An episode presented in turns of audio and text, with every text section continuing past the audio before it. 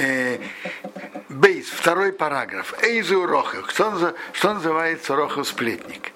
Значит, который Тора запретила. Значит, ты дворим мизеозе.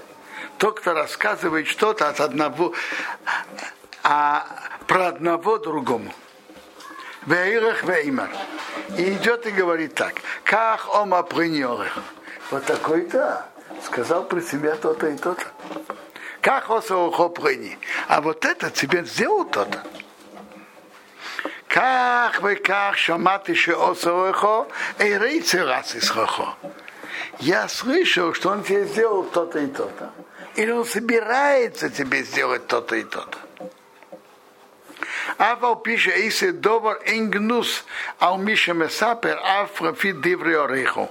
Даже нет в этом какого-то недостатка, даже по рассказу того, кто рассказывает об этом. Нет там плохого.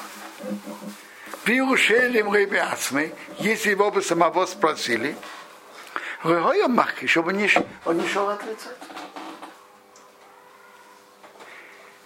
Эй, Мишум Шиоэмес Вацедек Ити, или потому что он делает верно и справедливо, и мишум искавн бейра апур из воды бурим кабона ахерес.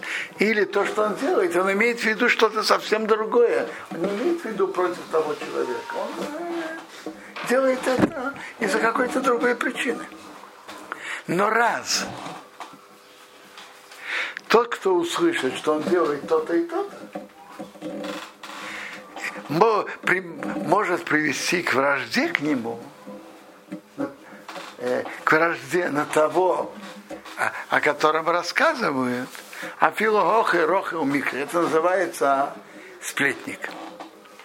Вот в истории между Шаулом и Ахимелахом, э, Коином вновь. Ахимелах ничего отрицать.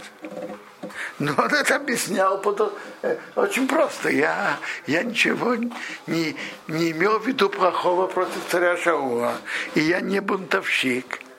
Я просто понимал и представлял себе Давида как верного человека у царя Шаула.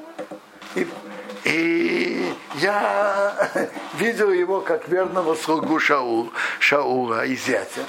И поэтому я ему во всем этом помогал.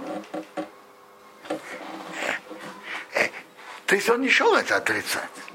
Но раз Доик прекрасно понимал, что этим своим рассказом он будет листить Шаулу, с одной стороны, и приведет к вражде Шаула к Ахимелаху, это, и, и, то, что он листит, это другой, другой вопрос, это его дело. Но от, то, запрет Рахилут, что своим рассказом он приводит к вражде Шаула на Ахимелаха. Это сплетни, которые Тора нам запретила.